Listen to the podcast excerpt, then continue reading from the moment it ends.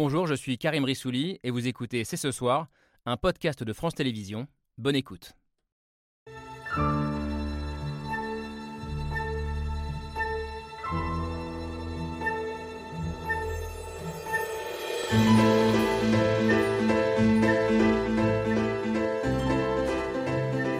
À toutes et à tous, soyez les bienvenus sur le plateau de C'est ce soir. Non, la gauche n'a pas le monopole des tractations et des débats internes. Dix jours après la réélection d'Emmanuel Macron, dans la majorité présidentielle, l'ambiance est parfois au nom d'oiseau entre les différentes composantes d'un bloc politique qui va de la gauche social-démocrate à une partie de la droite sarkozyste, en passant par les amis de l'ancien chef du gouvernement, Édouard Philippe. Comment ne froisser personne? Et puis au-delà du petit jeu des circonscriptions, comment rester cohérent idéologiquement? Emmanuel Macron est-il pris à son propre piège Après un entre-deux-tours, il aura multiplié les signes et les promesses pour attirer les électeurs de gauche. Peut-il trouver la perle rare pour diriger depuis Matignon cette majorité hétéroclite? C'est ce soir, c'est parti. Non, c'est pas parti apparemment. c'est parti ou pas? C'est parti, c'est ce soir. Avec Laura Adler. Salut Laure. Salut Karim. Et avec Camille Dio. Salut, Tout Karim. va bien. On va continuer ce soir à, à décrypter ce moment politique où s'entremêlent, je viens de le dire, calcul politicien, forcément. Euh, il y a des circonscriptions en jeu et, euh, et enjeux idéologiques majeurs à gauche, mais aussi euh, au centre et à droite. On va en parler ce soir euh, avec nos invités. Bonsoir Catherine Ney. Bonsoir, Merci d'être là, journaliste, grande observatrice de la vie politique française. Euh, J'ai compté, cette présidentielle de 2022, c'est la dixième Ah bon? Que vous suivez de très très près depuis le début de votre, Je n'avais pas fait les de votre carrière. Vous ne l'avez pas fait bah, C'est la dixième. Euh, vous en avez vu beaucoup des, des recompositions euh, politiques, des accords, des tractations. Vous nous direz comment euh, ce qu'on vit en ce moment, vous, vous pouvez le, le qualifier.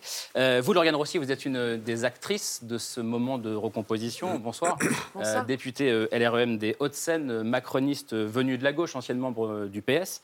Euh, et alors que votre ancien parti et la France Insoumise sont sur le point de signer un accord, vous, vous militez pour un autre rapprochement. Vous avez co-signé hier dans le journal L'Opinion une tribune avec d'autres élus et ministres venus de la gauche pour appeler le peuple de gauche, entre guillemets, à vous rejoindre au sein de la majorité présidentielle. Une majorité qui s'annonce euh, de plus en plus euh, plurielle. Bonsoir Franck Louvrier. Bonsoir. Soyez le bienvenu sur ce plateau, maire euh, des Républicains de, de La Baule, ancien conseiller de Nicolas Sarkozy. Vous travaillez avec Valérie Pécresse pendant la campagne. Et vous faites partie de ceux à droite qui appellent à, à travailler en bonne intelligence avec Emmanuel Macron, avec lequel vous voyez plus de points communs euh, que de divergences. Comment gouverner euh, de la gauche social-démocrate aux anciens euh, ou aux toujours sarkozystes d'ailleurs On aura bien besoin de politologues pour nous éclairer. Ça tombe bien, on en a deux euh, éminents sur ce plateau. Bonsoir Dominique Régnier. Bonsoir Karim. Et bonsoir Bruno Cotresse, Dominique. Régnier, euh, directeur général de la Fondation pour l'innovation politique, professeur également à, à Sciences Po, et Bruno Cotresse, euh, chercheur au CEVIPOF, le Centre de recherche de la vie politique de Sciences Po. On va parler des grandes manœuvres dans la Macronie dans quelques minutes, mais d'abord la suite des tractations à gauche. On en a parlé euh, pendant une heure hier soir sur ce plateau. Cet accord à la fois euh, improbable euh, et historique, disent certains, qui se dessine entre les formations politiques de gauche. Derrière Jean-Luc Mélenchon, après les écolos dimanche, les communistes ont dit oui cet après-midi et sauf coup de théâtre, le PS devrait suivre dans les heures qui viennent. On en débat tous ensemble après la preuve par trois signée Hugo Bernard.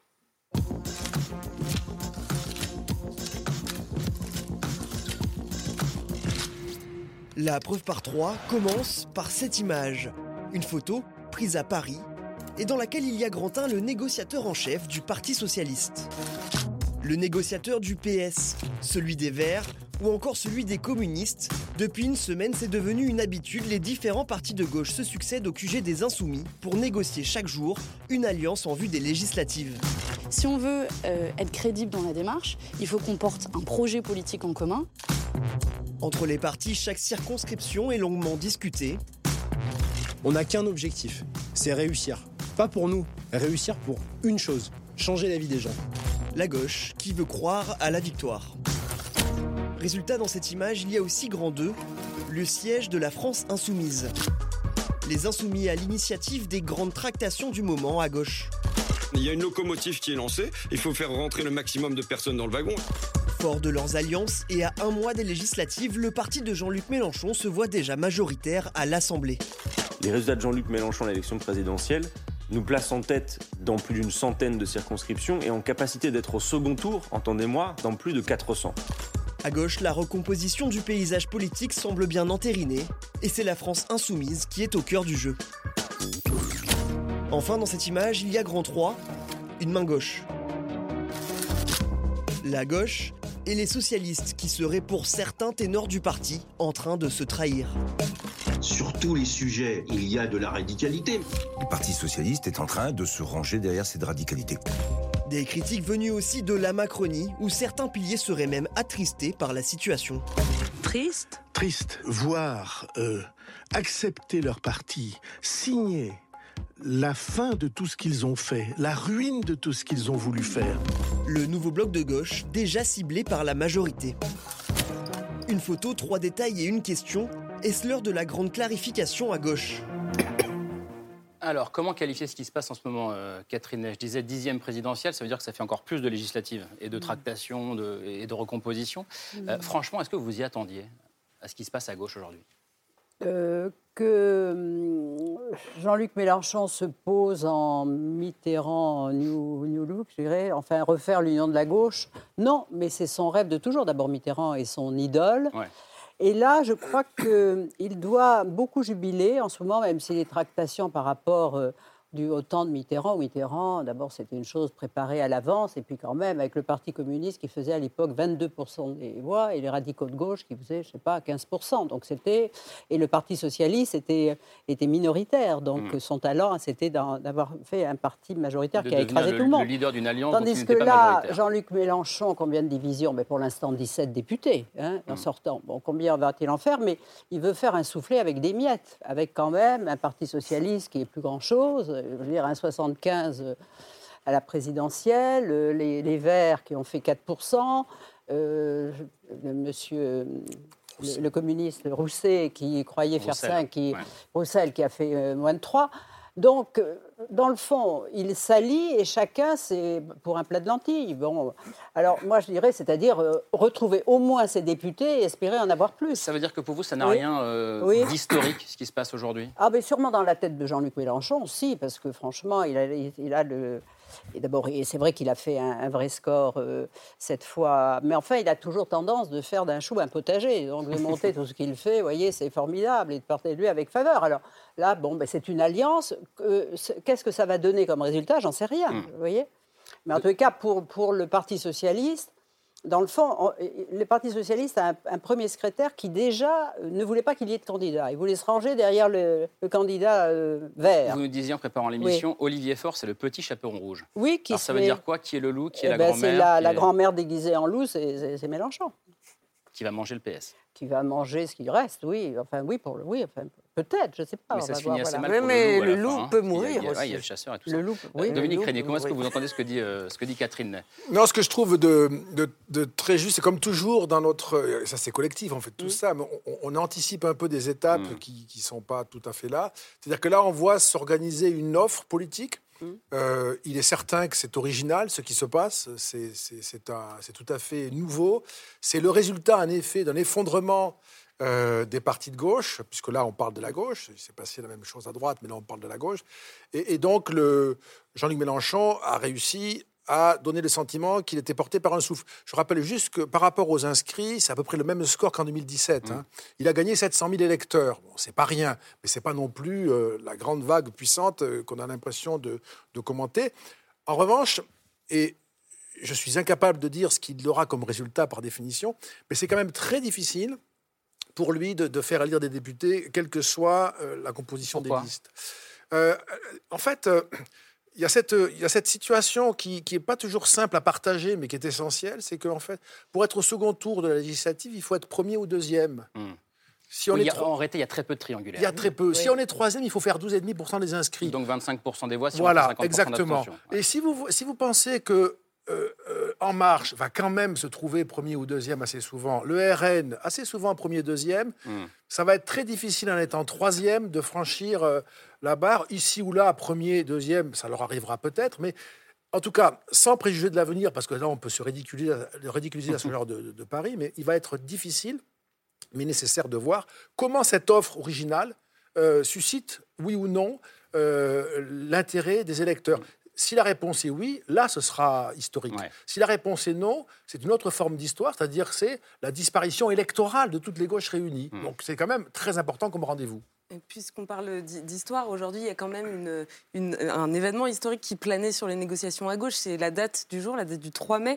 Euh, et c'est pas un hasard, d'ailleurs, si les Insoumis ont fixé euh, cette date comme date butoir pour parvenir à un accord, parce que le 3 mai, c'est le jour anniversaire de la victoire du Front populaire en 1936. Euh, et, et d'ailleurs, ce midi, le premier secrétaire du PS, Olivier Faure, a tweeté cette photo qu'on va voir où on voit Léon Blum, donc leader du Front populaire, point levé le soir de la victoire. Et avec cette photo, il rajoute un commentaire euh, dans lequel il rappelle les acquis sociaux que l'on doit au Front populaire. Quand la gauche se rassemble durablement, enfin quand la, gauche se rassemble sur un projet, elle change durablement la vie des gens. Euh, le 3 mai 1936, le Front populaire accorda les 40 heures, les congés payés, l'augmentation des salaires. Nos racines sont là, nulle part ailleurs. Donc on voit bien que tout le monde à gauche, PS inclus, a cette référence euh, historique en tête. Bruno Cotresse, quand même, ça, ça charge les négociations qui ont eu lieu aujourd'hui d'une certaine dimension historique, responsabilité historique? C'est clair que les symboles sont très importants dans cette histoire. Mmh. Effectivement, euh, Jean-Luc Mélenchon essaye de, de, faire renaître une histoire collective euh, à, gauche. Il y a une situation qui était extrêmement euh, bloquée, une situation d'une sorte de, de défaite collective. lui, effectivement, Dominique l'a rappelé tout à l'heure, progresse mais pas non plus de manière spectaculaire. Le candidat socialiste euh, obtient un résultat désastreux, le candidat de l'écologie également. Et Jean-Luc Mélenchon essaye de réaliser ce qu'il n'était pas arrivé à réaliser en 2017. C'est effectivement une sorte de transformation de, Jean-Luc Mélenchon en nouveau Mitterrand. Mmh. Effectivement, c'est bien ça le, c'est bien ça l'objectif. Euh, une situation bloquée, très difficile, et un acteur qui se vit et qui se donne à voir en ce qu'on appelle un game changer. C'est-à-dire quelqu'un qui est capable de proposer une nouvelle, une nouvelle solution qui peut éventuellement débloquer un petit peu les choses. Et c'est vrai qu'on ne comprend pas toute cette histoire si on n'a pas en tête les plusieurs plans. Il y a le plan de court terme, essayer de gagner des sièges de députés. Mmh. Ça vient d'être rappelé, mmh. très compliqué. On est très loin d'une situation, sans doute, d'une majorité de sièges euh, à l'Assemblée nationale pour la France insoumise, mais il y a le deuxième plan qui est le lendemain de ces élections législatives. Qui est la victoire culturelle, l'hégémonie à gauche de la part de Et c'est vrai que l'accord qui est signé, les termes de l'accord de ce point de vue-là sont très importants à lire, parce que ces termes vont quand même euh, engager les différents partenaires sur un plan de plusieurs années. Euh, et du point de vue de ce qui est dit dans les termes de l'accord sur l'Europe, sur la retraite, on, voit qu'il y a quelque chose qui est en train de se passer. Mais justement, qu'on soit d'accord ou pas euh, avec ce qui se passe, est-ce que ça n'est pas une grande clarification euh, idéologique. On parle de gauche irréconciliable depuis des années. Est-ce que là, euh, l'une des deux gauches n'a pas gagné, euh, ah, poussant l'autre d'ailleurs ailleurs hein, mais juste dire question qu'on a quelques raccourcis historiques quand même, parce que comparer l'attitude de Mélenchon aujourd'hui avec celle de François Mitterrand n'a rien à voir. François Mitterrand avait mis la charrue avant les bœufs en faisant l'union de la gauche avant. Là, euh, c'est plutôt l'inverse. C'est-à-dire que là, on met plutôt les bœufs avant la charrue, c'est-à-dire que bah, les résultats sont là et on essaye d'organiser dans le laps de temps qui reste entre les élections présidentielles et euh, les élections législatives une majorité qui, en fin de compte, laisse la place totalement à l'extrême gauche. Personne se, euh, est, choqué par l'union entre la gauche et l'extrême gauche. C'est assez étonnant. Je n'entends pas des cris d'orfraie, quelques-uns, mais assez, assez sporadique sur, sur cette union-là. On a entendu les, proches de François Hollande, Hollande lui-même, qui, bien sûr, le disent. Mais qui n'a jamais été évoqué en plus pendant l'élection présidentielle. Donc euh, là, il y a quand même beaucoup d'électeurs qui doivent se sentir spoliés, notamment de gauche, dans cette attitude. Euh, et le fait est, c'est qu'en fin de compte, on retrouve l'organisation euh, très claire où on va avoir deux blocs d'extrême, un de gauche et un de droite, et un bloc central. Donc on trois en blocs. parlera tout à l'heure. Exactement. Lauriane Rossi, c'était votre parti, le, PS, avant, euh, avant la création d'En Marche. Euh, vous dites, vous, ce qui se passe à gauche est un mariage blanc. Euh, qu'est-ce que ça veut dire, un mariage blanc? Je pense qu'on est véritablement dans une, un accord d'appareil, un accord d'appareil. Ça vient d'être dit, euh, il n'y a pas de programme commun. Cette union des gauches, elle survient après le scrutin. Et elle vise quoi finalement? D'une part, euh, à assurer euh, à Jean-Luc Mélenchon une hégémonie totale, quitte à humilier d'ailleurs ses partenaires qui ne sont pas respectés. Europe Écologie Les Verts, qui d'ailleurs peut rayer le mot Europe de son appellation, hein, puisque l'Europe disparaît complètement évidemment de, de, son ADN. Le Parti Socialiste, qui renie ses propres fondamentaux au profit de Jean-Luc Mélenchon, tout puissant, à la tête de cette union, qui n'a pour seul but que de sauver des circonscriptions euh, pour euh, quelques, quelques députés, euh, notamment socialistes. Et je pense effectivement, moi aussi, à ces électeurs de gauche, de l'écologie, du Parti socialiste, qui ce soir sans doute se sentent orphelins et un peu trahis quand même par cette union. Et en même temps, vous êtes dans votre rôle en disant ça puisque vous les appelez à rejoindre oui, moi, euh, votre famille politique. Euh, moi, j'ai quitté le, Parti socialiste euh, il y a maintenant longtemps. J'appartiens à la majorité et, je tends la main évidemment à, ces gens de gauche et de l'écologie qui ont envie de travailler pour l'Europe avec un projet progressiste. Mais c'est quand même ce que les électeurs de, de, gauche réclament. On le sait depuis longtemps. Ils réclament une union à gauche. On a encore vu un, sondage au lendemain du second tour qui montrait que 93% des, de ceux qui avaient voté à gauche espéraient une union de toute la gauche pour les législatives. Peu importe d'ailleurs le, le parti dont ils se sentaient proches à l'origine, 93%, c'est pas rien. Enfin, est-ce que la gauche a le choix euh, Est-ce qu'elle n'a pas d'autre choix que de s'unir, finalement? Moi, je crois à la gauche euh, social-démocrate, à la gauche qui euh, aime euh, l'Europe, qui la construit. Je crois à la gauche de gouvernement, mais pas à l'extrême gauche anti-Europe et qui met à mal le pacte républicain et qui défie sans cesse toute forme d'autorité dans ce pays. Juste et c'est celle de Jean-Luc Mélenchon. Juste un mot sur la, sur la j'arrive là sur la, clarification. Est-ce que Franck Louvrier parlait de, de, de ces trois blocs qu'on a vu naître au soir du premier tour de la, de la présidentielle? Euh, est-ce qu'au fond, encore une fois, qu'on aime ou qu'on n'aime pas Mélenchon ou ce qui se passe à gauche, est-ce que ça consolide ces blocs, euh, selon vous? Est-ce que c'est peut-être le paysage politique qu'on va vivre dans les, dans les prochaines années ou est-ce que c'est trop tôt pour le dire? Oui, non, non, c'est en tout cas, c'est ce que l'on va vérifier maintenant, c'est-à-dire qu'il euh, il y a, oui ou non, derrière cette offre-là, une réponse électorale positive. S'il y a une réponse électorale positive, alors oui, on pourra dire que Jean-Luc Mélenchon a réussi à solidifier autour de lui et de sa proposition euh, une gauche unie. Euh, mais euh, ça, va être quand même très difficile sur le plan de la doctrine.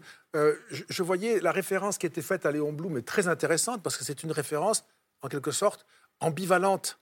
Léon Blum, c'est l'homme qui, en 1933, pardonnez-moi de cette, ce rappel-là, mais a expulsé de la SFIO les néo-socialistes qui, alors je ne vais pas comparer les néo-socialistes et la proposition de Jean-Luc Mélenchon, mais il y avait quand même un élément qui a euh, heurté profondément Léon Blum et il leur a dit je ne peux pas cohabiter avec vous, c'est sur la question du rapport à l'Europe. Et là, il y a quelque chose qui, hmm. qui ne colle pas. Ce n'est pas un détail euh, de parler ainsi de l'Europe quand on est au Parti socialiste ou quand on est allié du PS. C'est vraiment le cœur, c'est fondamental. Jean-Luc Mélenchon était dans la bataille du non euh, en, 2005. Oui, c'est intéressant. Clémentine Autain, députée euh, LFI de, Seine-Saint-Denis, disait dans Libération ce matin, ce qui se passe aujourd'hui, en réalité, ça vient de loin, et elle disait, ça vient de 2005. C'est l'aboutissement euh, du non-référendum et de la fracture à gauche à l'époque. Mais je rappelle que la gauche n'était pas entièrement derrière les noms à l'Europe. de la fracture à gauche. Et que ça s'est fracturé à ce moment-là. Je rappelle aussi que François Mitterrand, dont on a prononcé le nom plusieurs fois, quand il a élaboré cette stratégie d'union de la gauche, c'était avant de prendre le pouvoir, et ça correspondait à une idée politique de rééquilibrage de la Ve République, gauche-droite, alternance, la droite ayant toujours été au pouvoir, etc. C'était une offre d'ouverture. Là, moi, j'ai l'impression, je ne suis pas politologue et je m'excuse auprès de vous, mais que cette proposition de Jean-Luc Mélenchon de se mettre au centre du jeu et au centre de l'offre en disant ralliez-vous à moi et à mon idée de la gauche, ça serait peut-être extrêmement dangereux par rapport aux attentes des Français qui certes veulent d'une droite et d'une gauche, ou peut-être d'un centre, mais en tout cas pas forcément de la gauche telle qu'elle est définie aujourd'hui par Jean-Luc Mélenchon. Donc l'avenir de la gauche tout entière dépend peut-être de la possibilité ou pas qu'à cette gauche qui aujourd'hui est exsangue, mais qui en même temps, dans la tête des gens, pas forcément dans les réflexes électoralistes des gens, correspond à une attente au niveau de l'équilibrage institutionnel.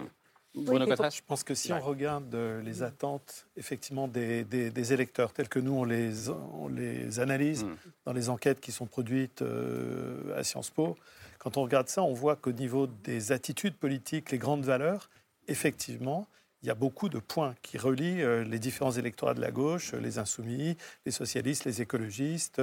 Euh, il y a effectivement beaucoup de points communs. Il y a la question de l'Europe, qui est un élément, par contre, de différenciation extrêmement, extrêmement important.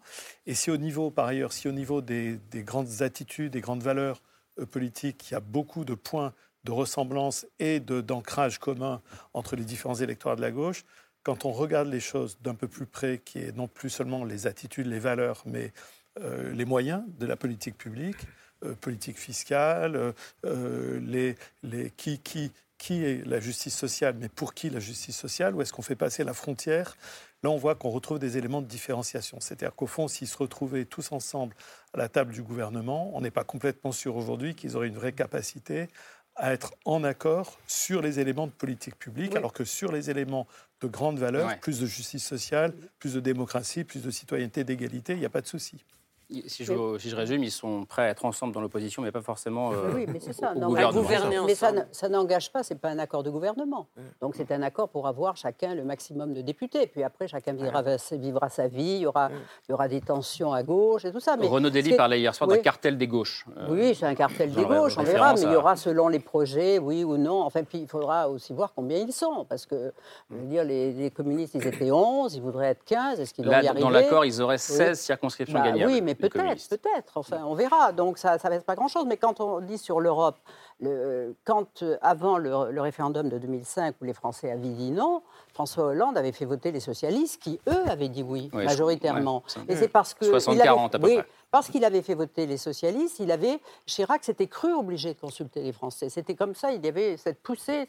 on lui disait vous n'osez pas affronter le peuple. Puis après, les Français ont dit non, et puis euh, on est revenu sur euh, parce que ça, voulait dire que c'était le Frexit qui s'annonçait, et donc fallait-il ou non rompre faire comme si les Français n'avaient pas voté? Enfin, c'est le choix qui a été fait, euh, euh, parce que les, Européens commençaient à travailler pour dire qu'est-ce qu'on fait? On va travailler sans la France. Mais c'est intéressant de, cette référence à 2005, euh, bah qui montre que les, les, décisions, les, choix politiques d'il y a 17 ans peuvent avoir un impact aujourd'hui. Vous lirez réagir Oui, et c'est aussi, aussi une gauche qui n'a pas gouverné, en grande partie.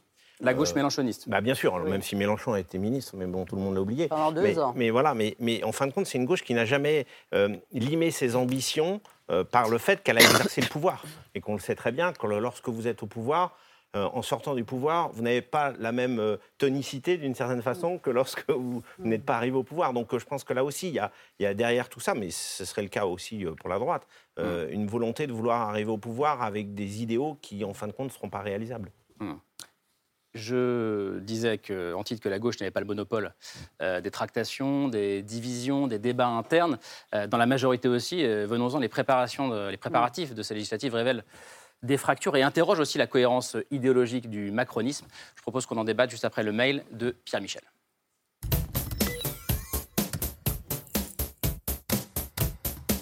Qui, comment et avec qui gouverner, le moment est flottant, la direction incertaine. En attendant Godot et peut-être un retour de bâton, il s'agit de brasser large. Emmanuel Macron est et sera pendant les cinq années qui viennent le président de chacune, de chacun et de tous les Français. Tout vient à point à qui sait attendre. J'ai toujours tâché d'expliquer, donc il faut avoir la, la patience. Fini la campagne, fini la fête et le champ de Mars. Il faut faire les choses en bon ordre et euh, écouter, euh, respirer. Euh. C'est la fin d'un mandat, mais pas le début d'un autre. Dernier Conseil des ministres, puis en fait non. Alors non, il ne s'agissait pas du dernier Conseil des ministres du premier quinquennat d'Emmanuel Macron. On spécule sur le nouveau Premier ministre, mais l'ancien est toujours là. Chaque chose en son temps. Vous avez un Premier ministre exceptionnel et c'est encore la fin de ce quinquennat. Nul ne sait à quoi ressemblera Macron 2, on ne sait pas où il va ni avec qui. Il y a de la colère, parfois il y a de l'impatience. Emmanuel Macron prend le temps de bâtir son nouveau quinquennat, mais surtout, Emmanuel Macron temporise. Je vais continuer sur le terrain pour d'abord écouter, convaincre et puis agir.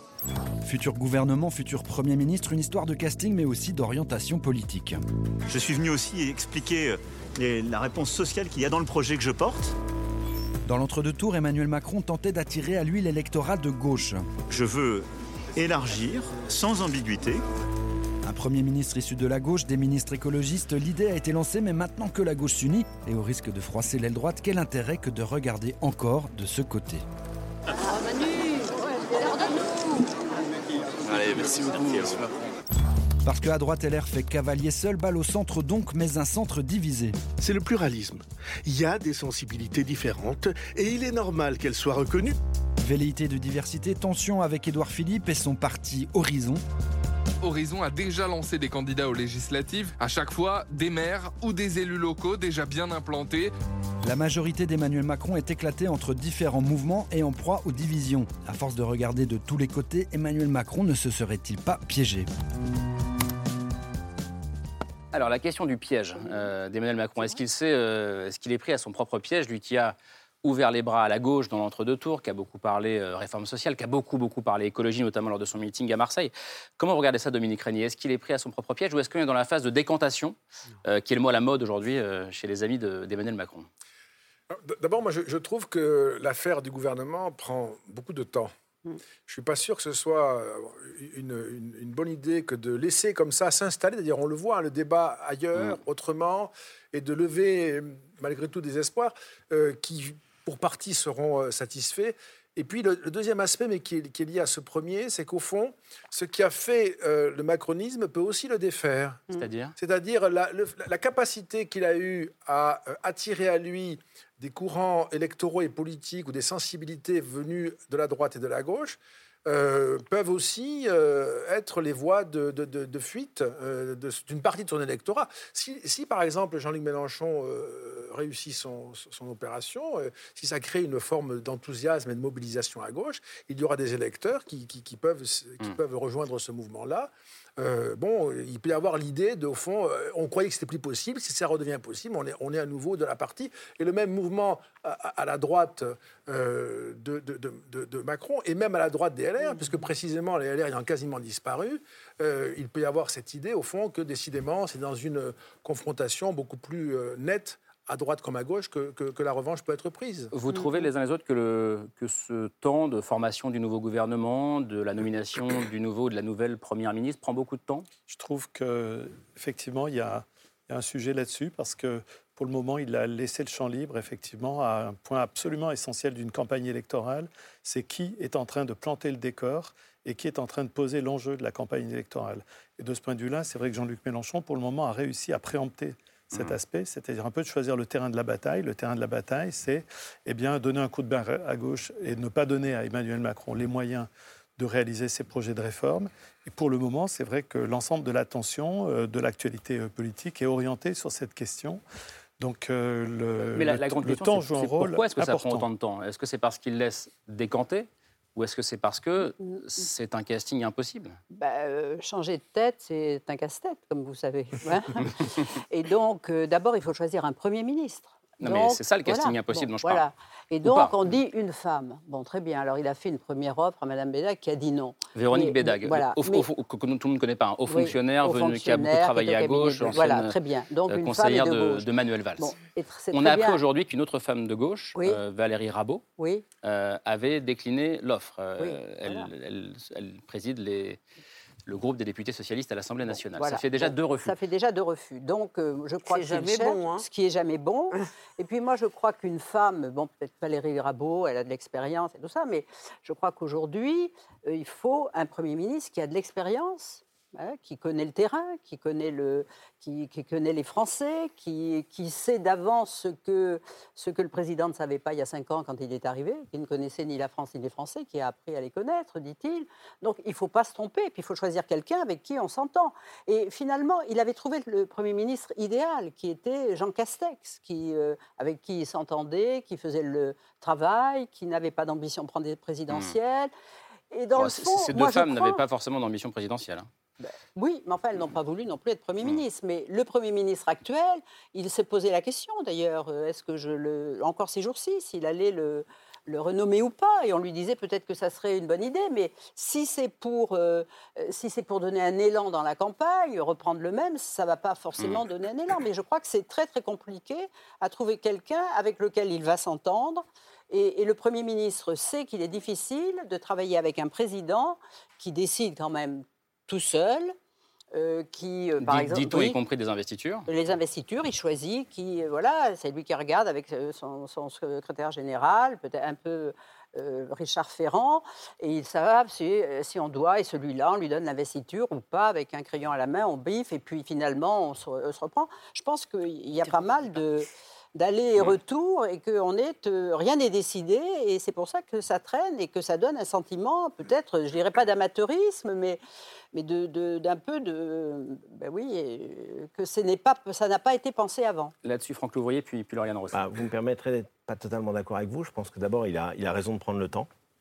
Euh, c'est pas si loin que ça hein, l'élection euh, présidentielle. Neuf jours. et surtout, j'ai le sentiment qu'il a un contexte bien particulier, c'est-à-dire que c'est la première fois qu'un président sortant a déjà son gouvernement en place, qu'il a déjà désigné. Il a déjà son Premier ministre, qu'il a déjà désigné, il a déjà ses ministres. Donc qu'ils prennent 5 ou 10 jours de plus, il n'est pas sous pression, les affaires courantes sont gérées Parce parfaitement bien. Que ça n'était pas arrivé ni à Mitterrand ni à Chirac parce qu'on sortait de cohabitation. Jamais. Donc c'est une situation particulière, il peut avoir une attitude un peu lui aussi particulière. Et puis, euh, c'est aussi une décision très importante. Il ne faut pas se leurrer. Euh, euh, d'une façon ou d'une autre, d'abord, c'est les cinq dernières années d'Emmanuel Macron, donc il va falloir qu'il crée euh, vraiment une impulsion euh, très importante. Et, en plus, il a vu la tectonique des plaques qui sont déroulées devant lui. C'est-à-dire que tout a explosé. Il faut qu'il rassemble à la fois ceux qui l'ont soutenu au premier et ceux qui l'ont soutenu au deuxième tour. il ne faut pas qu'il fasse l'erreur de Jacques Chirac quand il gagne face à Jean-Marie Le Pen, qui oublie le deuxième tour. Et s'il fait cette erreur-là, Bien évidemment, on sait très bien que les problèmes arriveront d'un autre côté. Parce que l'erreur de Chirac était de ne pas s'adresser suffisamment à l'électorat de gauche. Ben, il n'avait pas pris en compte le fait qu'il y avait une bonne partie de la population qui l'avait soutenu au deuxième tour et qu'il fallait retourner d'une façon ou d'une autre ce message à l'endroit des Français par une composition du gouvernement qui rassemble beaucoup plus. C'est erreur ou volonté délibérée Peut-être, mais, en tout cas, il a, ça lui a on, coûté est dans cher. ce cas-là aujourd'hui, d'après vous? On est dans ce ah, c'est sûr qu'il il doit avoir une lecture qui est à la fois la lecture du premier et du deuxième tour. Hmm. Il doit adresser un message euh, qui se met dans la perspective euh, des ambitions qu'il a pour le pays, mais qui doit aussi rassembler beaucoup plus largement que ce qu'il a pu faire même il y a cinq ans. Donc c'est ça tout, l'enjeu. Donc qu'il prenne quelques jours là, euh, franchement, il, le mérite bien. Lauriane Rossi, on voit aussi, parce que je parlais de Valérie Rabault, donc hmm. socialiste qui a décliné, elle a dit je ne peux pas mettre en place je ne peux pas être la chef du gouvernement qui mettra la, retraite à 65 ans en place. Voilà, parce que idéologiquement, je ne suis pas d'accord. Mmh. Donc la vraie question, c'est pour faire quoi? La vraie question. vous voyez, c'est précisément ce qui nous différencie de cette fameuse union des gauches où il n'y a pas de projet commun et où on est face à un chef, Jean-Luc Mélenchon, qui impose tout. Nous, on a un projet, celui que nous avons porté autour du président de la République. C'était la même chose en 2017. On a toujours fait appel aux bonnes volontés de gauche comme de droite ou des gens de la société civile pour travailler avec nous pour le pays. C'est ce que nous continuerons à faire, mais avec une exigence nouvelle.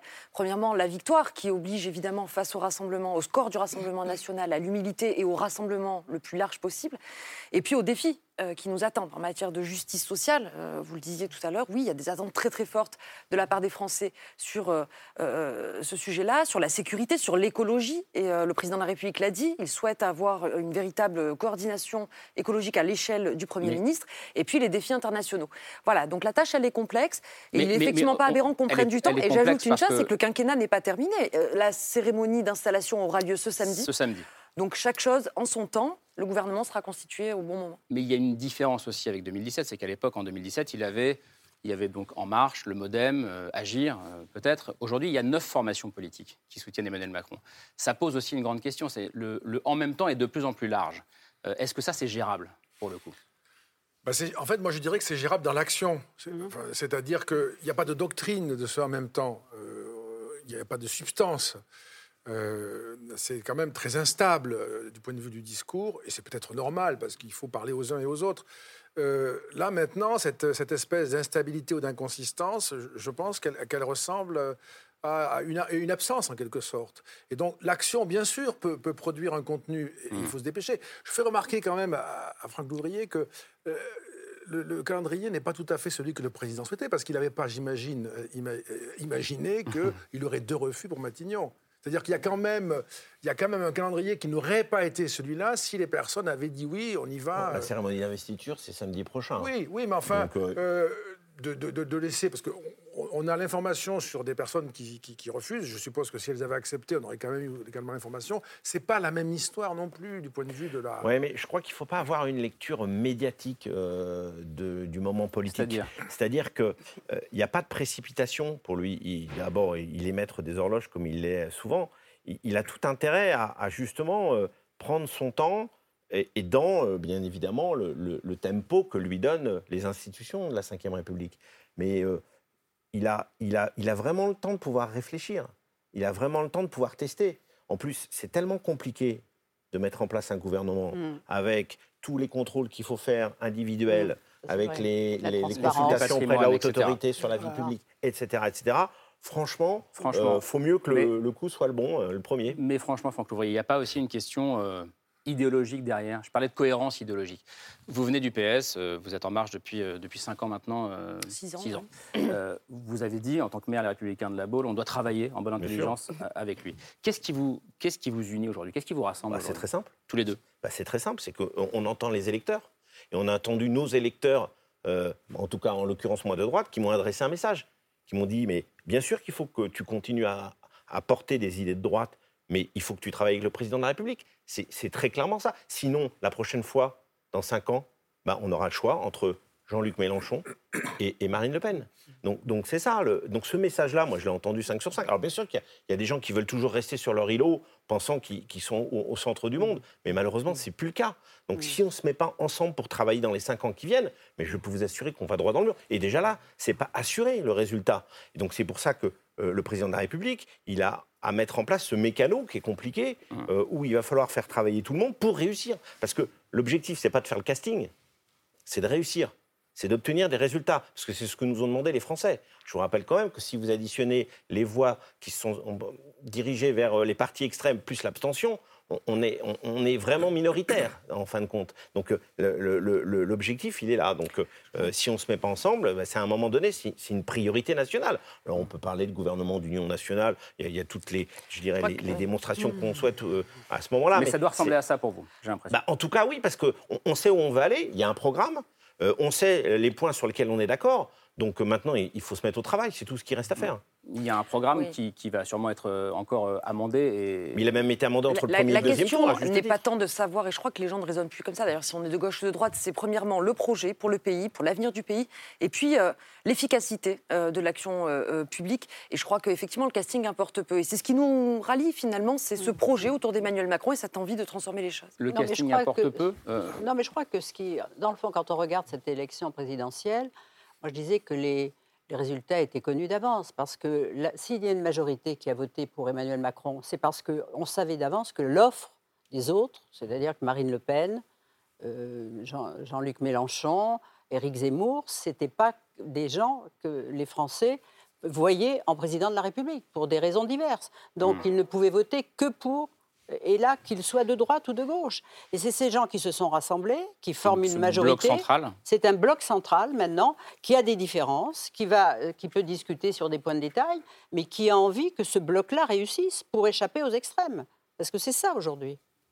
Si on essaye de se projeter un petit peu à l'horizon du, du, prochain mandat euh, d'Emmanuel Macron, on, se rappelle qu'au point de départ, mmh. ce qui unifie les, la République en marche, au fond, c'est trois piliers. Il y a toute la question de la formation et de l'éducation, qui est un thème très important et qui est très haut porté pour, euh, pour les marcheurs. Il y a euh, la question de l'Europe et il y a le leadership d'Emmanuel Macron. Mmh. Et c'est vrai qu'il va y avoir un sujet parce que le leadership mmh. d'Emmanuel Macron est destiné en 2027 à quitter la scène.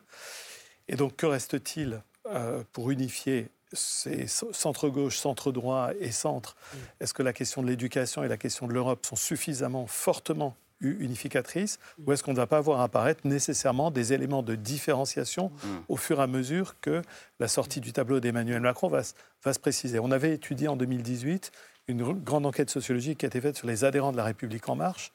Et on avait vu qu'il y avait ce bloc central très unifié autour de la question d'une économie ouverte et d'une société ouverte mais on avait deux cultures politiques, de marcheurs venant des Républicains ou de marcheurs venant du, Parti socialiste, avec pas les mêmes valeurs, avec pas les mêmes attentes. Et on se demandait à la fin de notre recherche comment ces deux, euh, euh, aspects de la République en marche, le centre-gauche et le centre-droit, comment pourraient-ils tenir ensemble une fois qu'Emmanuel Macron serait, euh, ne, serait plus, ne serait plus là? Donc il y a une vraie question qui va s'affirmer au fur et à mesure du mandat d'Emmanuel Macron, qui est celui du macronisme après Emmanuel Macron. Vous n'avez pas l'air tout à fait d'accord, Dominique Rémy. Moi, ce qui me. Alors, d'abord, les thèmes euh, qu'a cités à juste titre Bruno Cotresse ne me, me semblent, si je dois donner mon avis personnel, importants, pour pas qu'il y ait d'ambiguïté, très importants, l'éducation et l'Europe. Je ne suis pas sûr, hélas, que ce soit des thèmes qui aujourd'hui euh, portent euh, la société dans un élan politique. On peut le regretter, mais je serais sceptique là-dessus. Par ailleurs, je crains que l'époque dans laquelle nous sommes entrés euh, soit plutôt euh, pour les gouvernants euh, une épreuve face aux événements qui surgissent, dont ils ne sont pas du tout les maîtres. Si je pense par exemple à l'inflation, euh, sans évoquer les causes de l'inflation, qui est la crise internationale gravissime dans laquelle nous sommes, c'est quand même des éléments qui vont bouleverser, mmh. euh, et c'est ainsi. On ne peut pas faire le reproche aux, gouvernants d'une inflation qui, a ces causes-là, mais il n'en demeure pas moins que le mandat va être piloté par cette crise mmh. et ces crises absolument gigantesques. Donc la question du programme est un peu, je trouve, une, une étrange... Donc on, on, est entré dans une époque où être président de la République française, c'est d'abord gérer des crises. Non, c'est pas D'ailleurs, c'est une caractéristique. C'est pas radicalement nouveau, mais Emmanuel Macron est sans doute le premier président à avoir à ce point été déterminé par l'affirmation de crises internes et externes. Je suis persuadé que ce sera désormais le lot de tous ceux qui auront cette fonction-là, mais il est le premier à en faire l'expérience et son second mandat, manifestement, sera sous ce même régime d'intense crise, euh, avec probablement même une, difficulté plus grande qui ne tient pas à lui ni à la France, mais à la gravité des crises. Une inflation à 5%, comment on fait dans un pays qui est surendetté? C'est un, là, c'est un casse-tête qui n'est pas celui de, de choisir ceux qui ont au front pour, pour dire comment ils font ou comment ils n'arrivent pas, à faire. Mais c'est, et, il faut être, on peut être indulgent avec la difficulté et, ceux qui en auront la charge. Mais il n'en demeure pas moins que, voilà, dans, dans, la réalité du pays, il y aura des attentes qui seront quand même. Euh, je, suis pas totalement d'accord. C'est quand même terrible pour. Euh, c'est-à-dire que la politique ne peut plus changer les choses. Non, mais justement, moi, moi, je suis un homme politique, je suis un acteur, euh, mais je suis surtout un, je, veux agir sur ce qu'il y a à faire.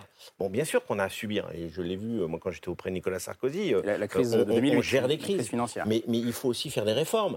Et, et, sur des réformes essentielles, comme la réforme des retraites, comme les, soutenir une écologie de croissance, comme la sécurité, qui est un enjeu dont on parle moins, mais on le sait très bien. Tous ces sujets-là sur lesquels on est euh, à peu près d'accord, en tout cas dans le bloc central, je dirais, euh, du, deuxième tour des élections présidentielles, euh, il, faut qu'on agisse. Parce que si on n'agit pas, mais je peux vous assurer que c'est dans ces cas-là la voie aux extrêmes, quels qu'ils soient. Donc notre rôle et, le rôle notamment du chef de l'État, alors que c'est son dernier mandat, c'est aussi de marquer par des réformes. Et ces réformes-là, il ne les fera pas tout seul. Il sera obligé de les faire avec tous ceux qui sont portés sur son nom entre le premier et le deuxième tour. Parce que sinon, il n'y arrivera pas. Parce que vous le savez très bien, c'est très difficile justement de, subir, euh, je dirais, les, problèmes externes, mais il faut aussi agir pour créer une dynamique en interne. Et la France, elle ne peut pas être uniquement le gestionnaire de crise. C'est pas possible. Ça ne peut pas être la finalité d'une responsabilité telle que président de la République. Je reviens sur ce que vous disiez, Franck Louvrier, quand vous disiez euh,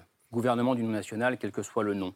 Est-ce que le danger de ce gouvernement d'union nationale, c'est que euh, s'il y a une union nationale entre tout cet immense bloc central. Derrière, la seule alternative qu'il y a, c'est celle, que, celle, celle dont vous parliez? Mais vous croyez que ce n'est pas déjà le cas? Vous croyez qu'on n'est pas déjà dans une alternative possible, euh, quand on voit le résultat du premier tour, dans une, alternative possible entre les deux extrêmes? Donc euh, je pense que l'urgence, elle est maintenant. C'est si, on pense qu'on va rester chacun dans notre petit parti construit il y a 20 ou, 20 30 ans euh, pour lutter contre les extrêmes, ils vont disparaître comme, le Parti socialiste a reculé, comme, les LR ont reculé. C'est à un moment donné, il faut y aller, quoi. Et, ne pas y aller, c'est mais c'est notre responsabilité. Ben, moi, je sais pas, j'ai 53 ans, je fais pas de la politique pour juste regarder les choses et dire c'est bien, je suis dans mon parti, maintenant qu'il représente que 4,75%, il n'y a pas de problème aux élections présidentielles, on fera mieux la prochaine fois. Non, c'est pas possible, parce que c'est pas nous qui récupérerons. Ce sont les extrêmes qui récupéreront les déçus. Ce pas ceux qui ont été aux responsabilités il y a quelque temps. C'est là où il faut, il faut bien prendre conscience que euh, la, réussite, la dernière digue des extrêmes, c'est Emmanuel Macron. Après, c'est fini. Hein. Après, c'est fini. Hein, il n'y aura plus le choix. Il ne faudra pas pleurer sur l'air renversé, comme on dit. Vous êtes d'accord avec ce qui vient de se dire euh, sur, les, sur les éléments de programme, ce qui est vraiment intéressant, quand on regarde la, ce que les électeurs d'Emmanuel Macron, son cœur de cible, pensent d'Emmanuel Macron, euh, les opinions qu'ils ont à propos du chef de l'État, on voit qu'il y a deux dimensions vraiment absolument essentielles et qui réunissent vos deux points de vue. Il y a la dimension effectivement du réformateur, Emmanuel Macron, le réformateur courageux qui va au bout de ses projets de, de réforme. Et en ayant étudié ce que les soutiens d'Emmanuel Macron disent de ce point de vue-là, on voit qu'ils ont à la limite même pas besoin qu'il y ait des résultats. Ce qui est important pour eux, c'est Emmanuel Macron, le réformateur courageux qui va au bout de ses projets de réforme. Et puis il y a la dimension du gestionnaire de crise. Et la dimension du gestionnaire de crise s'est considérablement renforcée, évidemment, au cours des deux ou trois euh, dernières années. Récemment, dans une enquête d'opinion, on demandait aux Français qui avaient une opinion sur Emmanuel Macron, on leur disait, mais ceux qui avaient une mauvaise opinion et qui ont qui sont devenus avec une opinion positive, qui ont transformé d'une image négative en une mmh. image positive.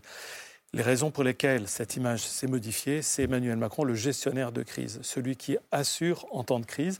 Et il y a ces deux dimensions qui sont les deux piliers fondamentaux aux yeux de ses électeurs. Camille. Et aujourd'hui, on a vu un invité euh, surprise euh, à l'Élysée. C'était une indiscrétion dans, dans, les pages du Figaro. Emmanuel Macron aurait reçu Nicolas euh, Sarkozy pour un rendez-vous assez discret ce matin. Donc, pas si discret, du coup. Pas, pas si discret. C'est pour ça qu'on en parle pas. non, mais du coup, je me tourne vers vous, Franck Louvrier. Est-ce que vous savez ce qui s'est dit? Est-ce qu'à l'Élysée, ce matin, Emmanuel Macron et Nicolas Sarkozy ont, parlé ensemble de la composition du été, futur gouvernement? J'étais son chef de cabinet, mais entre 99 et 2002. Donc, il y a bien longtemps que je gère plus son agenda. Non, mais au-delà de la boutade, euh, moi, je trouve tout ça toujours rassurant qu'un ancien président euh, échange avec un président en responsabilité. Je, je, je trouve que c'est le symbole d'une démocratie apaisée. Au-delà de, au -delà, au -delà de l'approche politicienne des choses, mm. euh, dont parfois les journalistes, euh, je dirais, Parce qu'elle n'existe pas. Peut-être, peut-être. J'en sais rien, j'y étais pas. Et je peux même pas confirmer l'entretien. Mais, mais, mais, la seule chose que je peux vous dire, c'est que moi, ça me rassure. Parce que l'expérience, ça compte en politique. Et, et, et, le fait que le président actuel puisse échanger avec euh, son antéprédécesseur pour euh, peut-être, j'imagine. Il y en a eu un autre avant le président. Celui-là, oui, il n'est pas invité en catimini bah, à l'Élysée. C'est pas moi qui fais les invitations, en l'occurrence, surtout à l'Élysée. Mais voilà, je, moi je pense que c'est assez rassurant. Euh, dans, un, dans, une période comme la nôtre, qui est une période de crise, vous savez, quand on regarde les démocraties américaines, par exemple, on voit souvent les anciens présidents euh, se retrouver sur, des, mmh. sur des moments cruciaux. Ah, il y a même si, un club d'anciens présidents. Oui, mais, mais, mais, si aujourd'hui on considère que ce n'est pas un moment crucial, on ne comprend pas ce qui se passe en politique. Et, et donc euh, voilà, moi, moi, voilà, la simple fait de l'apprendre me rassure. Maintenant, euh, je ne sais pas ce qu'ils se sont dit. Les cas, ce qui a frappé quand même, c'est la réaction de tous les Européens à la réélection de, d'Emmanuel Macron. C'est-à-dire que tous ont applaudi parce que pour, pour eux, tous les pays, il, était vraiment celui. Parce qu'ils avaient très peur d'une élection de Marine Le Pen. Mais parce qu'ils avaient très peur de l'élection de Marine Le Pen et ça les a soulagés parce qu'ils pensent aussi qu'il a du leadership, un leadership européen assez fort. Et quand même, quand on voit aujourd'hui, et ça je l'entendais beaucoup quand on est sur le terrain, de voir comment finalement il aura géré le Covid avec tous les, les ratages du début, mais il n'y avait pas de jurisprudence hein, pour quand un Covid arrive. Quand, et quand vous voyez comment, par exemple, les Chinois, ces grandes, ou la Chine, qui ont été ces grandes puissances qui n'ont pas été capables de fournir un vaccin, enferment leur population ou ne les soignent pas. Mais on se dit que dans le fond, les Européens se sont pas mal débrouillés et que les Français se sont, euh, ont, bien géré, ont bien géré cette crise. Et, et, et vous savez, il y a beaucoup de de, de, de, de, commerçants qui disent mais sans, sans Emmanuel Macron, on aurait fermé boutique. Quoi. Le, le, quoi qu'il en coûte, euh, ça a été. Alors évidemment, ce sont des dépenses et de l'endettement, mais voilà, il a tenu bon. Et bien, si la crise continue, on ne connaît pas encore les effets secondaires de cette crise, de la crise euh, de la guerre en Ukraine. Guerre en Ukraine. Bon, Qu'est-ce qui va se passer On sait que l'inflation. Voilà, l'inflation, le, combien, à combien, combien on paiera le gaz, le fuel, tout ça. Le, on n'en sait rien. Je veux dire, des, et, je veux dire, il n'y a aucun parti qui peut prévoir même où en sera l'économie, où, en seront nos entreprises qui seront pénalisées, qui reçoivent plus des pièces détachées, des choses comme ça. Vous, Donc, vous dites aussi euh, ce, que, ce, que, disait Dominique Régnier, oui. c'est-à-dire que en gros, ça ne sert à rien de s'engager sur un programme. Oui, oui. en fait, oui. puisque les éléments extérieurs, exogènes, vont venir oui. percuter, percuter, le quinquennat. Vous êtes d'accord avec ça, Lauriane Rossi? Non, je pense qu'au contraire, il faut savoir euh, à la fois affronter les crises et les gérer, mais euh, continuer à transformer. C'est ce que nous avons fait pendant cinq ans. Et d'ailleurs, je dois dire que les réformes que nous avions adoptées, notamment sur l'emploi, sur la formation professionnelle, etc., ont permis d'amortir euh, clairement les crises que nous avons euh, traversées, les crises majeures, que ce soit la crise sanitaire, puis euh, le contexte enfin, international. Grâce au Covid, on a pas, la, la, réforme des retraites a été Alors stoppée. évidemment, on a voilà, été empêché sur certaines réformes qu'il faudra reprendre. Mais euh, je dirais que 80%, plus de 80% du projet que nous avions porté en 2017 a été mené, accompli, voté à l'Assemblée nationale et, et, au Sénat ensuite. Donc non, je crois que les deux se conjuguent. Il faut continuer à transformer, à réformer, à avoir une vraie vision pour le pays, pour l'Europe. Et puis savoir absorber et, gérer les crises, évidemment. Je reviens sur un élément, je crois que c'est vous, Bruno Cotres, qui l'avez dit euh, tout à l'heure. Euh, on sait qu'il ne sera pas euh, candidat en 2027, la Constitution ne l'y autorise pas. Est-ce que c'est à la fois. Est-ce que c'est une force ou une faiblesse, d'ailleurs? On peut se dire que c'est une force parce qu'il n'a plus rien à perdre. Et puis on peut dire que c'est une faiblesse parce que dès aujourd'hui, peut-être que son leadership, vous en parliez, peut être contesté. Est-ce que c'est est -ce c'est à cette lumière-là qu'il faut regarder les tensions qu'il y a avec Édouard Philippe, euh, notamment. Euh, Est-ce que la succession d'Emmanuel Macron est d'ores et déjà ouverte? Et est-ce que ça complique la donne aujourd'hui? Moi, je, enfin, je serais pour la thèse selon laquelle c'est plutôt une faiblesse. Alors ça a été décidé en 2008, vous le rappeliez. On voit bien le principe qui animait cette euh, révision. Mais ça a une première conséquence qui est de retirer aux électeurs le pouvoir euh, de ne pas renouveler un président qui se présenterait pour une nouvelle réélection, ce que je trouve être problématique. Les électeurs euh, doivent avoir le dernier mot, ce ne sera pas le cas ici. Euh, et puis, deuxièmement, ça, ça, crée une situation, vous venez de la décrire parfaitement, où le principal acteur du système, dès sa réélection, est connu pour être de moins en, moins, l'acteur principal. Alors, il faudra l'intelligence et l'énergie du président Macron pour que cet effet soit retardé, mais il ne manquera pas de se produire.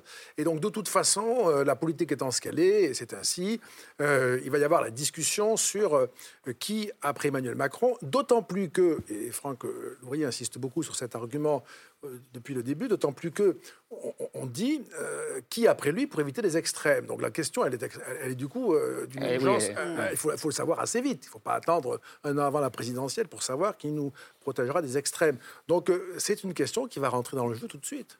Elle est déjà là, cette question, euh, Catherine vous, vous, aimez beaucoup regarder les relations aussi humaines dans la politique. Bah, c'est-à-dire que moi, entre Edouard Philippe et Emmanuel Macron, est-ce que... est que l'obligation du président, puisqu'il sait que le terme c'est dans 5 ans, c'est à la fois court et lent, parce que ça passe très vite, 5 ans, c'est de ne pas laisser éclore au sein de son camp des gens qui seraient capables euh, de, lui succéder et de préparer un peu sa succession et de laisser euh, des gens qui ont l'ambition d'être candidats, Édouard Philippe pour ne pas le nommer, le laisser éclore et avoir au moins un rôle politique en étant à la fois loyal et libre, ce qui peut être un oxymore, mais et plutôt que d'essayer de l'étouffer, de l'empêcher, ce qui l'empêcher d'exister, ce qui en fera tout de suite un ennemi.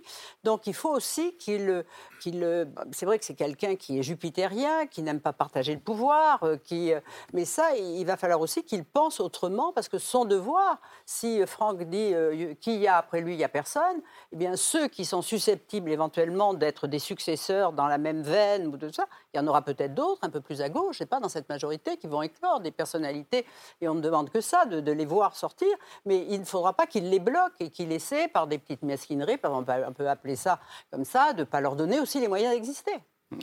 Moi, je pense plutôt que c'est une force. Euh, pour deux raisons. C'est que d'abord, euh, dans nos institutions, j'ai toujours connu un président de la République avec des concurrents, quelle que soit la période, qu'il soit renouvelable ou pas, en l'occurrence que ce soit dû aux institutions, en l'occurrence maintenant, ou à l'âge, parce que parfois c'était Je rappelle que vous étiez avec Nicolas Sarkozy euh, après la réélection de Jacques Chirac. Ça n'a pas été simple non plus. exactement. Donc, je parce qu'on savait que Chirac ne serait pas candidat parce en 2007. Parce que c'est notre fonctionnement de la Ve République qui fait que, en fin de compte, le Premier ministre est quasiment tout le temps le potentiel successeur, ou même ces ministres d'État, potentiels successeurs, euh, en tout cas du président de la République. Donc ces situations-là, euh, elle est innée au fonctionnement de nos institutions. Euh, est-ce qu'un jour il faudra supprimer le, sans doute la fonction de Premier ministre Ce sera au moins l'aboutissement d'un raisonnement sur lequel on s'est arrêté au milieu du game. Mais c'est pas ce soir qu'on va faire le débat. le quinquennat, on en parlera plus tard. Mais, voilà, mais, mais, mais au-delà de ça, pour lui, c'est une force parce que ça va bien sûr le pousser à vouloir laisser, bien sûr, une trace dans l'histoire et faire les réformes nécessaires et celles qu'il n'a pas pu faire euh, au premier mandat. Et donc, euh, je pense que cette énergie-là va, va, être, euh, va être décuplée par, par le sentiment, bien sûr, qu'il ne reste plus que, que quelques années à venir. maintenant, je pense qu'Édouard Philippe l'a très mal géré. il n'aurait jamais dû se mettre dans la posture de l'homme qui déclenche le compte à rebours avant l'heure.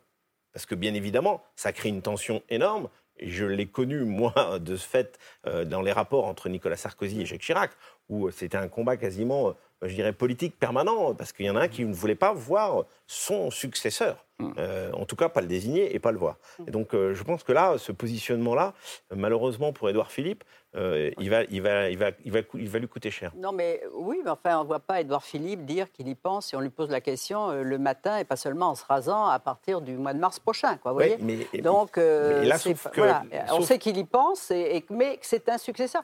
C'est-à-dire que pendant ce premier quinquennat, on ne peut pas dire qu'il y ait des personnalités qui se présentaient comme des, des rivaux potentiels à Emmanuel Macron. Hein, je veux dire, dans sa majorité, euh, on n'a pas vu. Mais le seul est Édouard Philippe, mais qui a, qui a été loyal, qui le soutient et qui pense après. Donc moi, je pense qu'il a été au contraire d'une grande loyauté.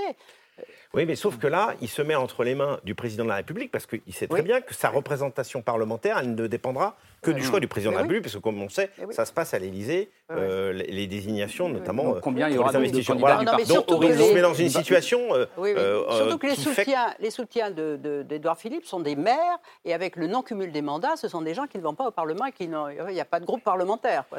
Oui, mais là, son existence politique et financière dépend, du, président de la dépend du président de la République. Bruno Cotresse, sur cette question, force ou faiblesse Le fait qu'on sache que dans 5 ans, il ne sera plus là. Ça serait une force au tout début, parce qu'Emmanuel Macron va vouloir faire passer un certain nombre de, de projets auxquels il tient beaucoup. Euh, effectivement, cette image, cette image du réformateur, la retraite, me semble, il, a, il, a, il s'est tellement engagé sur ce, sur ce, sur ce dossier. Retraite à 65 ans, mais il a dit peut-être 64. Hein, dans son image de, de, réformateur. on part déjà à 63 et demi. et puis très rapidement, ça deviendrait une faiblesse. Ça deviendrait une faiblesse très rapidement parce que bien avant euh, la moitié de son, de son mandat, tout le monde pensera à la grande question qui est qui qui va lui succéder. Il est bien évident que ce n'est pas dans la dernière ligne droite d'un mandat, euh, d'un dernier mandat, qu'Emmanuel Macron fera des projets de réforme très importants. Donc à partir du, du milieu de son deuxième mandat, on va dire que le problème sera vraiment très important. Il faudra surveiller de près effectivement l'attitude d'Édouard Philippe, parce que je partage l'avis de Catherine Ney à, ne pas le laisser exister. On en fait un ennemi, ah, évidemment, de facto. Oui, oui. Catherine a dit à l'instant quand même euh, pourquoi faire? Euh, c'est quand même, euh, je reviens, c'était l'une des questions du début de, cette deuxième partie. Alors, Dominique Régnier, vous dites, c'est pas grave, pourquoi faire? Parce que les crises vont nous impacter. malgré tout, les électeurs qui vont se déplacer aux urnes mm. au mois de juin prochain mm, mm, doivent savoir pourquoi ils vont voter. Oui, oui, Alors, il faut que je euh, si vous me permettez, je, modifie mon propos, je, l'amende un peu. On n'est pas toujours sur le même plan de discussion, mais c'est normal et ça ne pose pas de problème. En fait, moi, moi je, pense qu'il faut que les gouvernements aient des programmes et qu'ils s'efforcent de, les accomplir, et si possible pour améliorer la vie de, leurs concitoyens. C'est vraiment essentiel. Mais nous sommes dans une situation historique. De mon point de vue, je pense que c'est une crise majeure. Mm. Et je, je pense que la crise, elle est externe, elle est d'abord globale, elle est européenne, elle est interne. Je suis très impressionné quand je regarde, euh, j'essaie de suivre ce qui se passe, très impressionné par la puissance du mouvement de rupture dans lequel nous sommes entrés. Ça n'a rien à voir avec les responsabilités des gouvernants, mais c'est là, et ça, ça, ça, génère des, bouleversements dont je crois nous n'arrivons pas à avoir idée. Peut-être aussi ça, c'est également normal. Et ça va porter. Euh, pour moi, euh, Macron, c'est un surfeur. Il tient sur la vague, il a de l'équilibre, mais c'est pas lui qui fait la vague, il n'en comprend pas le principe, euh, et si ça va dans la... C'est pas, pas, pas, de sa faute, c'est comme ça, il n'y a pas de... Voilà, c'est ainsi. Euh, dans les grandes phases de bouleversement, comme celle dans laquelle nous vivons, il y a des personnes qui arrivent à être un peu au-dessus, qui surnagent comme ça, mais ça ne veut pas dire que l'on sait quelle est la direction. Euh, alors la métaphore est limitée, parce que la vague a une direction qui, est, qui, est, la plage. Elle part à droite ou à gauche. Voilà, et elle s'échoue en général. Mais, voilà, mais, elle part quand même, on prend une droite ou une gauche hein, quand on fait du surf. C'est un, vrai, un vrai sujet. L'apport majeur que avoir Emmanuel Macron dans son quinquennat, c'est d'arriver à éclairer les Français sur ce qui est en train de se passer et ce qui peut euh, être notre destin dans ce grand tourbillon qu'est l'histoire désormais. Non, mais vous voyez, par exemple, on dit que va-t-il faire en matière d'écologie? Alors, il aura, il aura un Premier ministre, il dit, qui sera la planification Chargé de la planification écologique. Plus deux ministres qui aussi seront la planification... Enfin, énergétique. bon. Mm. Mais quand vous lisez le rapport du GIEC, qui fait 2900 pages, il y a page 340, quelques pages. Vous avez, vous avez tout lu? qui sont, Pas tout, mais c'est consacré à la France. Et qui est quand même le pays qui euh, émet le moins de CO2 et qui est presque le champion de vraiment d'être le plus écologique. Voilà. Donc, euh, il faut le savoir aussi. Il faut pas pour s'en glorifier, mais c'est aussi pour dire aux jeunes, on ne peut pas être le pays le plus. On l'est déjà le plus.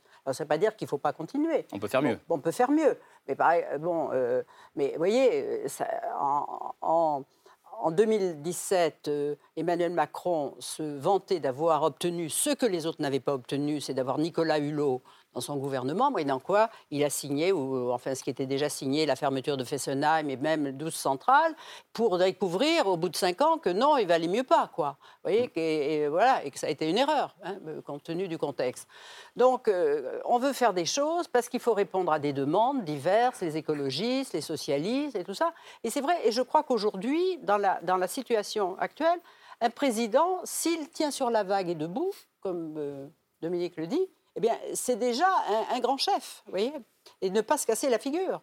Continuer comme ça, s'adapter. Mais est-ce qu'on peut vraiment dire, vous voyez, avant, il y a eu des, périodes euh, que j'ai connues avant, où il y avait un programme, on allait l'appliquer, qu'importe si c'était bien, si ça coûtait cher ou pas. on ne peut pas dire d'un côté, euh, Mélenchon et la gauche euh, s'unissent sans programme mhm. commun. Oui. Euh, mais Macron, c'est pas grave s'il n'a pas de programme. Mais parce que, mais non, mais c'est aujourd'hui, c'est aujourd'hui la, situation qui est, qui est, bouleversée pour des questions. Regardez, qu'est-ce qui peut arriver? Des épidémies, euh, le, les, suites de la guerre en Ukraine et qui va continuer hein, avec une nouvelle guerre froide, des nouveaux équilibres, des empires qui veulent se refermer, se reformer et que pèse l'Europe à côté de tout ça. Je veux dire, il va nous arriver des choses qu'on ne peut, maîtrise pas et qu'on ne, qu'on ne peut même pas expliquer. Donc euh, il ne faut pas en demander plus.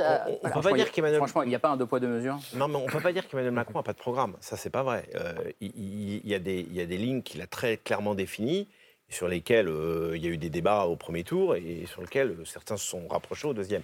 Mais, mais c'est sûr que sa mission pour lui, c'est de réussir et de cocher toutes les cases de ces engagements-là. Et, hmm. et, surtout, d'écouter aussi tous ceux qui se sont portés vers les voies, bah, leur voie vers les extrêmes.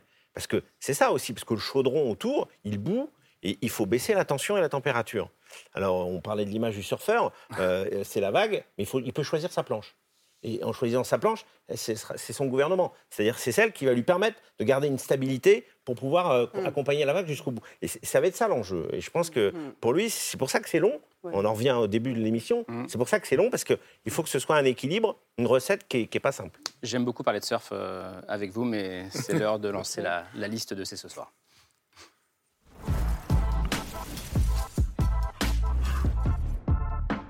Camille, pour commencer, une bande dessinée euh, pour revivre la, campagne présidentielle qui vient de s'achever. Oui, et qui s'appelle tout simplement Carnet de, campagne. Alors, c'est un ouvrage qui a été réalisé avec beaucoup de mains, 12 mains euh, au total, ce qui fait 6 dessinateurs et dessinatrices, si j'ai bien fait le calcul, euh, qui ont décidé de travailler ensemble pour suivre les principaux candidats à la présidentielle tout au long de la campagne. Alors, on va les voir. L'initiateur du projet, c'est Mathieu Sapin, qui avait déjà suivi et croqué la campagne d'Emmanuel Macron en 2017, qui a donc rempilé pour le suivre à nouveau. On retrouve aussi Louison, qui elle a suivi euh, Anne Hidalgo, ou encore Morgane Navarro, euh, qui s'est attelé à Marine Le Pen et à Éric Zemmour. Donc chacun de ces six dessinateurs et dessinatrices euh, se sont chargés de 40 pages, donc ça fait quand même un ouvrage assez dense. 40 pages qui sont entremêlées pour retracer chronologiquement toute cette campagne. Ça démarre en novembre 2021 et ça se termine à la minute qui précède les résultats du second tour. On revit donc absolument tout de la course au parrainage, au déplacement des candidats, au meeting plus ou moins réussi, plus ou moins raté. Je me suis, je me suis souvenu notamment de ce meeting immersif de Jean-Luc Mélenchon qui s'adressait euh, à ses supports, pour, il leur parlait des nouvelles frontières de l'humanité à la mi-janvier. De la mer, je crois. Ouais. ouais de la mer, de l'espace, du numérique. Bref, j'avais oublié cet épisode.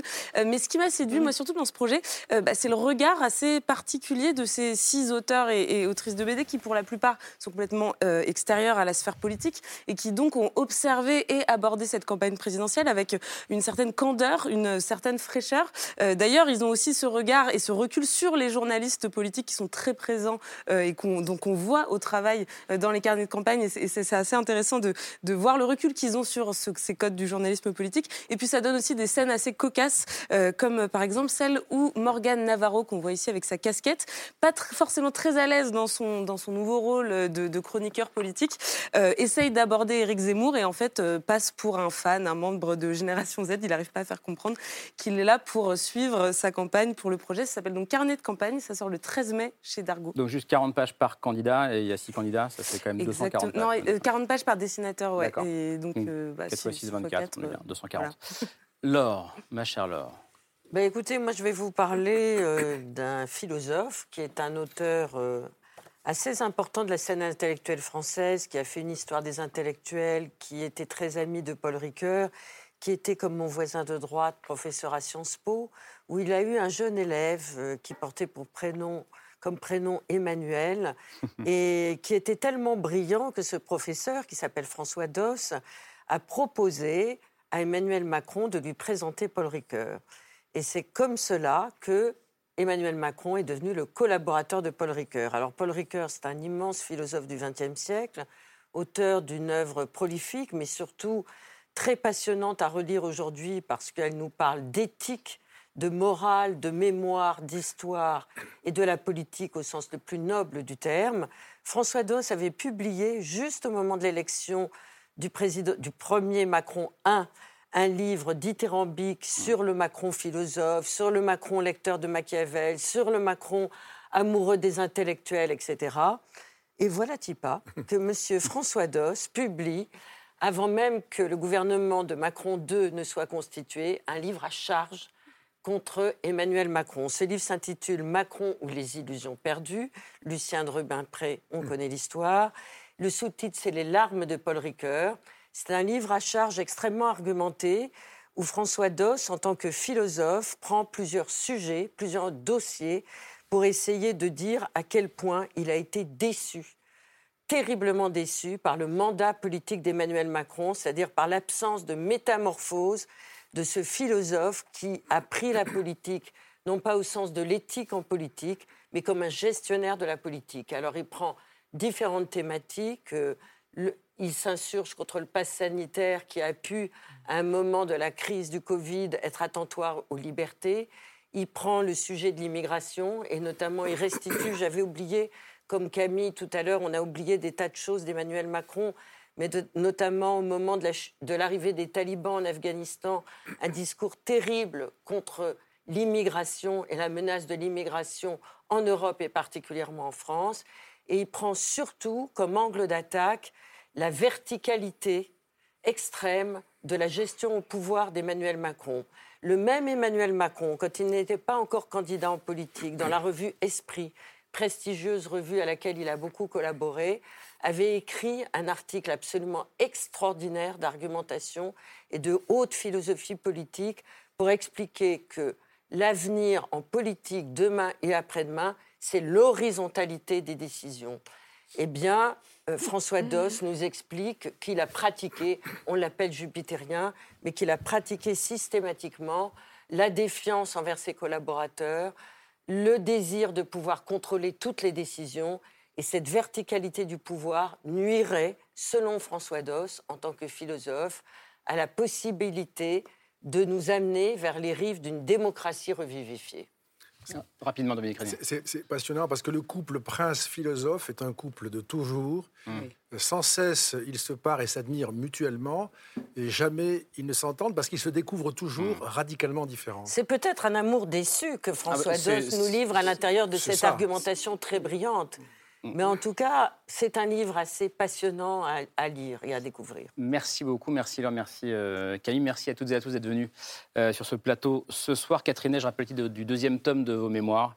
Tu le sais bien, le temps passe, c'est dans la collection de bouquins chez Robert Laffont. Merci à vous, on se retrouvera demain juste après la grande librairie et ce sera autour de 22h30. Bonne fin de soirée, merci.